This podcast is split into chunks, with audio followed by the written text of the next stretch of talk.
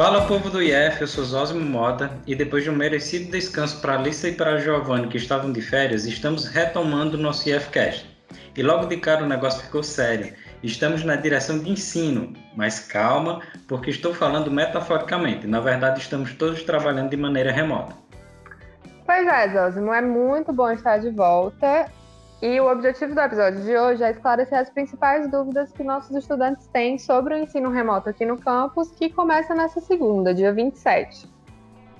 Exatamente, Alissa. Então pedimos para a Francisete Fernandes, diretora de ensino de nosso campus, responder essas questões. Desde já agradecemos por disponibilizar este tempo para conversar aqui com a gente. Então vamos lá direto ao ponto. Primeiro a gente vai fazer umas perguntas elaboradas aqui pela equipe e depois a gente vai seguir com os questionamentos dos alunos, certo, Francisete? Tá certo. Então vamos lá. Como foi que o campus chegou à decisão de retomar essas atividades de forma remota? Bom, essa decisão não foi tão simples, né? Foram basicamente dois meses de muita discussão até que a gente percebeu que, de fato, se não voltássemos agora, seria muito tempo para repor de forma presencial. Então, enquanto foi possível a gente aguardar, certo, é, o ensino presencial, a gente tentou, mas chegou um momento que percebemos que não tinha previsão mesmo de retorno. E a instituição, o IFCE, ele é, emitiu uma portaria né, orientando que os calendários deveriam voltar. Nesse período, todos os docentes já tinham sido, nós já tínhamos discutido junto com os docentes como seria o retorno né, e como seriam os desafios, as dificuldades para realizar esse ensino remoto. Também já tínhamos consultado os discentes por meio de uma consulta online né, sobre as condições para a realização desse ensino remoto. Então, com base nessas informações, o campus optou por retomar de forma remota, né, realizar o ensino remoto até quando a gente, enfim, né, estiver dentro dessa situação de pandemia e for possível voltar de forma presencial. Bem, Francete, outra questão importante é o receio de alguns estudantes de terem algum prejuízo na aprendizagem durante o ensino remoto. Que medidas estão sendo tomadas para minimizar possíveis prejuízos? Olha, é, a gente tem consciência que o ensino remoto ele não é EAD e ele também é totalmente diferente do ensino presencial. Então, a gente sabe que vai passar por um processo de adaptação, certo? É possível que tenha um processo também de rejeição. Então, é, já pensando em todos os desafios, né, que esses não são os únicos, todos os docentes foi disponibilizado capacitação para os docentes com relação à utilização das mídias, foi realizado um momento de discussão sobre a questão do ensino de forma remota, como a gente pode fazer isso e também como pode avaliar, certo, e planejar. A gente está disponibilizando, o IFC está disponibilizando chips para quem não tem acesso à internet. Tem uma proposta também da distribuição de tablets, certo? Ainda estamos aguardando mais orientações sobre essa disponibilização dos tablets. E a gente vai organizar as salas Existem as salas de atendimento aos estudantes, que são é, os ambientes virtuais de atendimento realizado individualmente ou em grupo por cada um dos docentes das disciplinas, e ainda tem as salas de atendimento, tanto da CTP, que é a Coordenadoria Técnica Pedagógica, quanto também da Coordenadoria de Assistência ao Aluno. Enfim, são os espaços, né? A gente vai buscar sempre ampliar os canais de comunicação né, e estar sempre avaliando o processo para tentar minimizar ao máximo os desafios que a gente sabe que teremos que enfrentar. Se no meio desse processo, depois que o estudante começar as atividades, ele perceber que por algum motivo não consegue, não pode continuar, é possível desistir?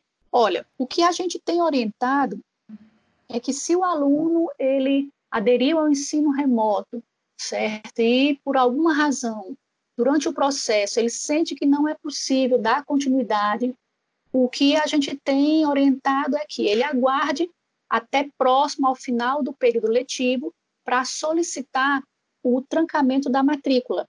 E aí, ao término do período do semestre letivo, a gente vai abrir um período para reabertura, entende? Então, os, os alunos que trancaram poderão solicitar esse reingresso antes do início do período seguinte, certo? É uma forma de não haver um prejuízo com um resultado final de reprovação ou por falta ou por nota, certo? Então esse aluno ele poderia trancar, ele não ele não conseguiu se adaptar àquele processo, ele poderia trancar porque o trancamento de matrícula pode se dar a qualquer período, só que é importante que ele faça isso antes do final do período letivo.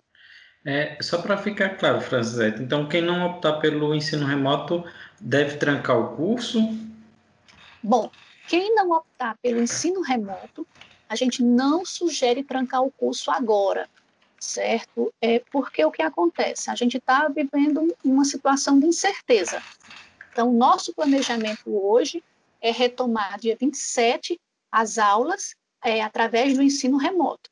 Pode ser que em agosto certo? A gente tenha é, uma modificação drástica no, na situação e seja possível a gente voltar de forma presencial.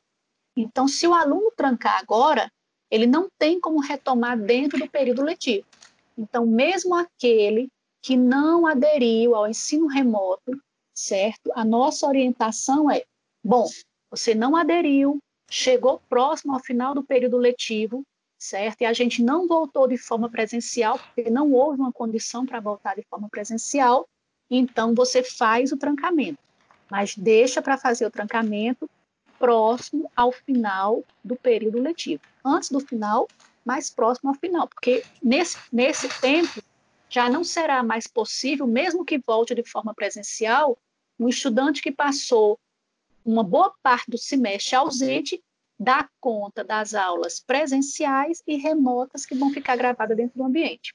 O formulário de adesão ao ensino remoto ele ficou por alguns dias disponível no QE acadêmico, né? Ainda é possível aderir quem não fez essa opção? Sim, está sendo disponibilizado e vai ficar aberto até o dia 31 de julho para que os alunos que não responderam ou aqueles que responderam não e aí por alguma razão é, quiseram mudar a sua escolha, possam responder novamente.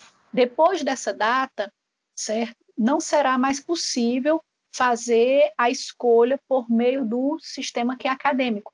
Mas ainda, se algum estudante que não aderir até o dia 31, depois dessa data, tiver intenção, a orientação é que a sua escolha seja comunicada através do e-mail do registro acadêmico. Isso está sendo informado no sistema acadêmico. Francete, estamos todos ansiosos pelo retorno presencial das atividades, mas existe alguma previsão de retorno presencial e, nesse caso, como será esse retorno para os estudantes que optaram e para os que não optaram pelo ensino remoto? Olha, Zosmo, a gente não tem essa previsão de retorno presencial ainda, certo? O que nós temos é já um trabalho de sistematização e planejamento de como será esse retorno presencial mas uma data certa nós não temos. É, o Instituto ele já começa a disponibilizar alguns documentos norteadores para esse retorno presencial. Sugere-se já a criação de um plano contingencial, mas nesse sentido é tudo ainda a nível de construção mesmo. O que a gente tem ciência é que teremos que voltar, mas não, não poderemos, no momento, voltar como era antes entendem? A gente vai voltar, mas seguindo é, algumas orientações de segurança, certo? Possivelmente a gente não volte com todos os alunos e, e há uma grande probabilidade da gente trabalhar com um sistema de escala, certo? Mas tudo isso ainda está a nível de planejamento, não tem nada definido e é importante que a gente possa ter paciência mesmo com relação a isso. Francisete, você mencionou que o IFCE adquiriu né, alguns chips de acesso à internet para tentar minimizar o prejuízo, os possíveis prejuízos desse ensino remoto. E aqui no campus a distribuição já começou na semana passada. Ainda é possível solicitar o chip para quem não fez essa solicitação? E quem não pôde pegar na semana passada, o que deve fazer para receber o seu? Sim, ainda é possível. Essa solicitação ela fica aberta até o dia 31 de julho, certo? Tem um linkzinho no site do campus, onde os alunos podem acessar, preencher as informações e solicitar o chip. O campus Crato entregou a primeira remessa no dia 23 e 24 e pretende continuar entregando nos dias 30 e 31 de julho e na semana seguinte, no dia 6 e 7 de agosto, sempre nas quintas e sextas-feiras pela manhã, dependendo da quantidade né, que a gente possa ter de solicitação, vai ser feito um agendamento por dias e horários. E quem não pôde pegar, pode vir depois, entre em contato com a gente, ou pelo e-mail ou por telefone, certo? E confirma os horários. Os horários já estão disponíveis no site e os dias também. Ok. Agora vamos às perguntas dos nossos alunos. A Clara Guerreiro, ela pergunta se é, as aulas remotas serão o dia todo? Quando as aulas retornarem, as, as aulas práticas serão recuperadas? As aulas remotas, elas não serão necessariamente o dia todo. O docente ele pode optar por fazer online, ou seja, usar todo aquele horário da aula dele para fazer online junto com a turma, certo? Isso fica gravado dentro da sala do ambiente virtual mas alguns também já sinalizaram, alguns docentes já sinalizaram que não pretendem fazer totalmente online, que vão disponibilizar é, vídeos, orientações, textos, certo? Então, assim, o que que a gente orienta para o estudante? No horário da sua aula, né, se você puder estar presente para verificar lá na sala, no ambiente virtual, se o seu docente está fazendo online, faz isso logo na primeira semana, porque ele também vai comunicar a forma como ele vai fazer a aula dele. É provável que um professor ou outro realmente queira fazer todas as aulas online. Então, ele vai usar aquele horário dele todo para fazer aquele trabalho, ou uma parte do horário, visto que a aula não é somente aquele momento expositivo, tem também as atividades, certo? E aí, ao longo da semana, eles vão estar tá explicando como é que eles vão fazer as aulas. Cada um vai estar tá colocando lá no mural a forma como ele pretende realizar a sua aula. Né? Se ela vai se dar totalmente online, se ela vai se dar por meio de vídeos, por meio de links. Então, o importante é nunca deixar de acessar as suas salas virtuais das disciplinas que você está matriculando. Bom, quanto às aulas práticas, a nossa previsão é, havendo um retorno presencial, realizar essas práticas ah, junto desse período. Não havendo esse retorno presencial dentro do período letivo, os docentes também já estão sendo orientados a tentar realizar o que for possível né, de atividades simulativas dentro do ambiente virtual. Bom, a pergunta do Osmildo Martins, eu acho que ela já foi contemplada aí na sua resposta sobre como serão as aulas, né? Ele perguntou se vai ser por videoconferência ou apenas atividade. Tem mais alguma coisa que você queira acrescentar nesse ponto? Não, é, é só mesmo ressaltar que pode ser uma ou outra, né? Porque a aula ela sempre vai contemplar uma atividade que faz é, referência à frequência do aluno naquela aula. Então, toda aula semanal, ela tem que ter o seu momento de exposição do conteúdo, mas ela tem que ter também uma atividade, porque aquela atividade, ela vai servir para contar a frequência do aluno naquele, naquela carga horária que foi atribuída àquele conteúdo, certo? É importante também ficar atento quando aquela atividade vai ser avaliativa ou não, certo? Bem, o Isaac Oliveira, ele pergunta, como faço para trancar o curso? Enquanto isso, João Ítalo também tem uma dúvida. Ele pergunta como serão feitas as avaliações. Bom, trancar o curso é como a gente já tinha falado. Deixa para fazer isso próximo ao final do semestre letivo, certo? Lá pelo finalzinho, a segunda quinzena de outubro. Como é que vai ser feito isso? É, o aluno deve entrar em contato por meio do e-mail do registro acadêmico, certo? cca.crato.ifce.edu.br. Ela vai encaminhar um formulário, o aluno vai preencher e devolve no mesmo e-mail com a solicitação de trancamento de matrícula e a justificativa, certo? O processo vai ser analisado, vai ser deferido. Ao final do término do semestre, a gente vai ter um intervalo ali, um recesso, e é nesse recesso e os alunos que trancaram devem fazer o processo de reingresso para, caso seja a intenção, retomar no semestre seguinte. Bom, as avaliações. As avaliações, elas vão se dar de forma online também, certo? Existem diversas possibilidades dessas avaliações serem realizadas. Elas podem se dar por meio de um formulário no Google Forms, certo? Com agendamento da data feita pelo docente, pode se dar por meio de uma pesquisa, de um seminário, de uma de uma produção de um relatório, certo? Então, a avaliação, ela ainda faz uso de várias daquelas estratégias que estão ditas lá no ROD, certo? Só que agora a gente não pode realizar de forma presencial, mas é provável que um docente ele coloque uma atividade onde o estudante tem que responder e pode ser pesquisada, pode ser individual, pode ser em grupo, certo? E ele vai também, ou em outra situação, ele pode agendar um momento e naquele momento os estudantes têm um tempo determinado para devolver a atividade, certo? Então o docente ele também vai explicar como ele vai fazer esse processo de avaliação, visto que ele tem essa autonomia dentro desse leque de possibilidades para realizar o seu processo de avaliação. A pergunta da Johanna Souza é sobre os alunos que não terão disponibilidade ou não terão interesse de fazer o ensino remoto agora. Como é que vai ficar para eles quando as atividades forem normalizadas, ou normalizadas na medida do possível, né?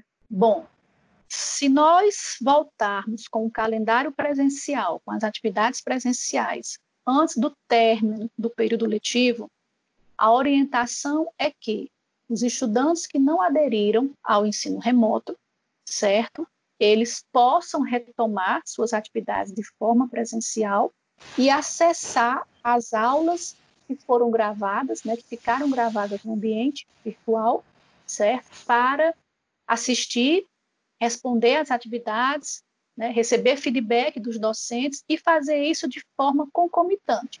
Ao mesmo tempo que assiste às aulas presenciais, também acessar e assistir às aulas que estão gravadas no ambiente virtual, certo? Isso é uma orientação caso a gente retome as atividades é, acadêmicas presenciais antes do final do término letivo, certo?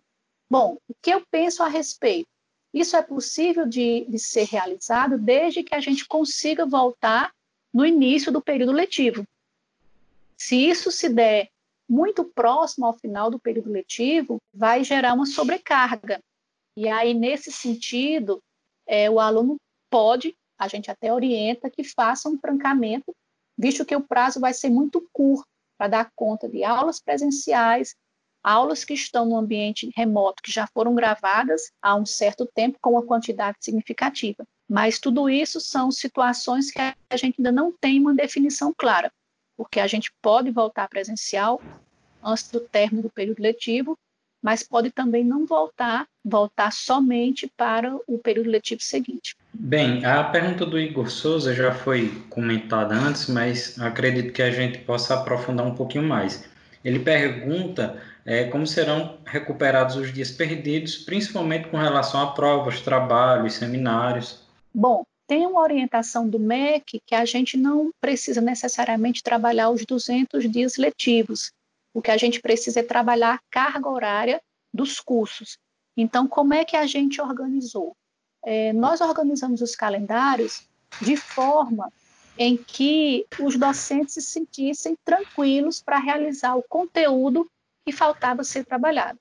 Então, para os cursos semestrais, que é o curso de zootecnia, sistemas de informação e o técnico em agropecuária subsequente, o calendário ele ficou fechado com uma quantidade de dias letivos que faltava para concluir realmente o, o semestre, certo? Então a gente não reduziu isso.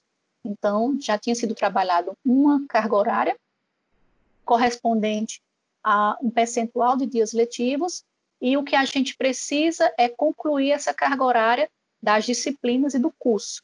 E isso foi feito de forma que não há nenhum prejuízo para os dias letivos. A gente não suprimiu dias letivos nesses calendários. Para os cursos técnicos integrados, considerando que os estudantes também precisam dar continuidade, seguir em frente, né, quem vai sair no terceiro ano, a gente tentou ao máximo, assim, prorrogar por demais o curso para 2021. Então, o que acontece? Nós utilizamos todos os sábados letivos, certo? Para tanto recuperar essa carga horária, dar conta dessa carga horária desse curso, certo? Respeitando também, evitando fazer aulas em contraturnos, certo? E considerando que é necessário a gente concluir essa carga horária. Então, o que acontece? Os cursos técnicos integrados terão aulas de segunda a sábado. Cada sábado letivo ele corresponde a um dia da semana que está relacionado a um horário de aulas. Então, foi uma forma que a gente encontrou de evitar colocar aulas em outros horários para que fosse possível completar a carga horária das disciplinas e do curso. Lembrando que não necessariamente essas aulas são em tempo real, né? Não é que o aluno vai ficar sempre de segunda a sábado tendo videoconferência, como você tinha explicado antes, né? É, não precisa, porque como as aulas todas ficam gravadas, certo? O estudante ele pode se organizar caso a sua rotina não lhe possibilite assistir aula pela manhã, por exemplo.